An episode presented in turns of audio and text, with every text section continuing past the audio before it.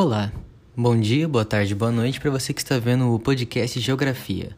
Me chamo Heitor e o tema do episódio de hoje é a crise humanitária na Somália.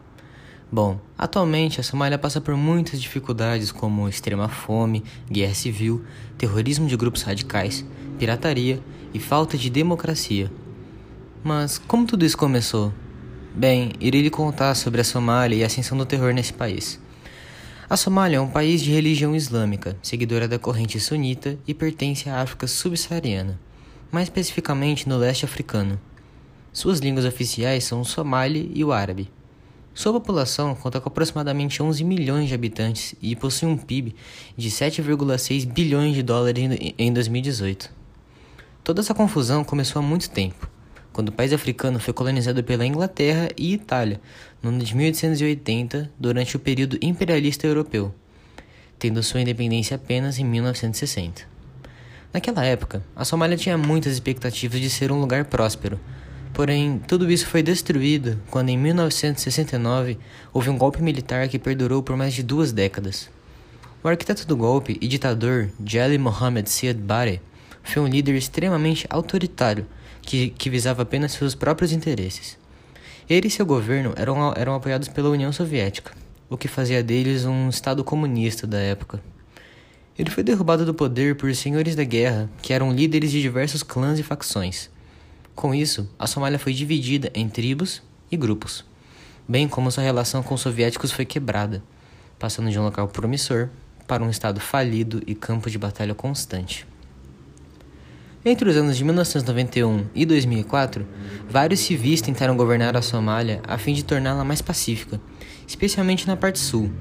Tais líderes eram apoiados pela União dos Tribunais Islâmicos, ou UTI, que estava tentando manter a ordem.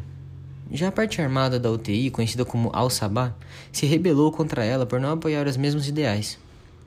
Com o passar dos tempos, o Al-Sabah ganhou forças por controlar algumas áreas eles fortificaram as relações internacionais e se aproximaram da Al-Qaeda, com o intuito de criar um Estado Islâmico na Somália através de combates e ataques terroristas. Essa guerra acarretou inúmeras mortes e refugiados que se encontram em diversos países africanos, que por sua vez também se encontram em guerras civis. O conflito também trouxe a pirataria à Somália, bem como o grave problema de fome. Com IDH de 0,364, já foi provado que é quase impossível a Somália se tornar um Estado pacífico e democrático, pois, além do terrorismo e da guerra civil, há senhores de guerra que mantêm o controle de diversas regiões utilizando suas milícias. Então, dada a complexidade dessa situação, seria difícil a retomada da normalidade.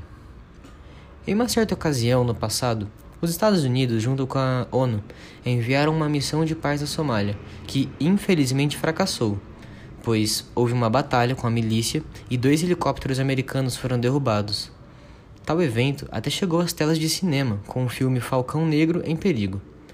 A falha dessa missão resultou na continuidade da guerra. Em meio a tanto conflito, surgiram vários grupos separatistas pregando a independência de, de regiões somalis.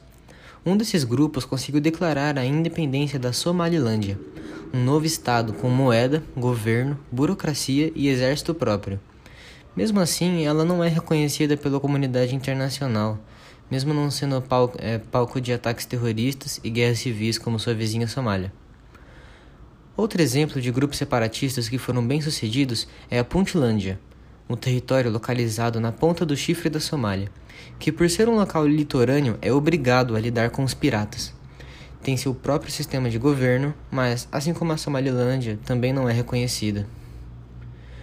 Com relação à economia, o país conta com um produto interno bruto muito baixo, tendo 40% do mesmo garantido pela agricultura e pecuária, práticas indispensáveis para a sobrevivência dos somalis.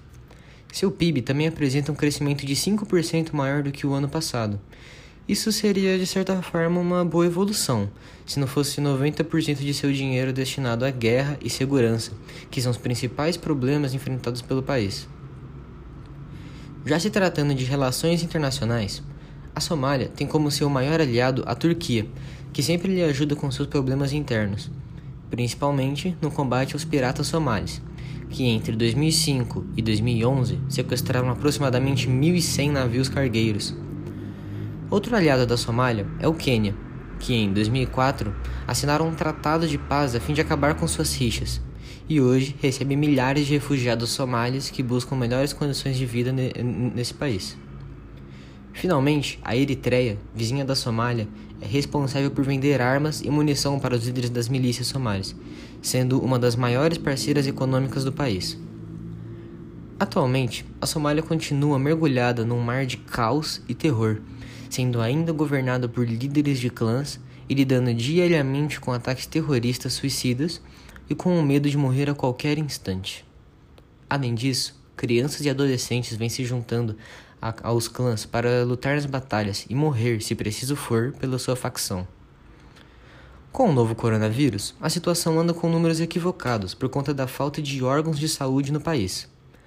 Houve 4.700 infectados, mais de 3.600 pessoas curadas e 130 mortes, de acordo com os dados nacionais. Para contar isso para vocês, eu tive que estudar o tema em algumas fontes, como os sites Vatican News, Brasil Escola, Veja e BBC News. Então, esse foi o episódio de hoje. Não se esqueça de dar um like no vídeo, se inscrever no canal do YouTube e nos seguir nas nossas redes sociais. Espero que vocês tenham gostado e por hoje é só, pessoal. Tchau!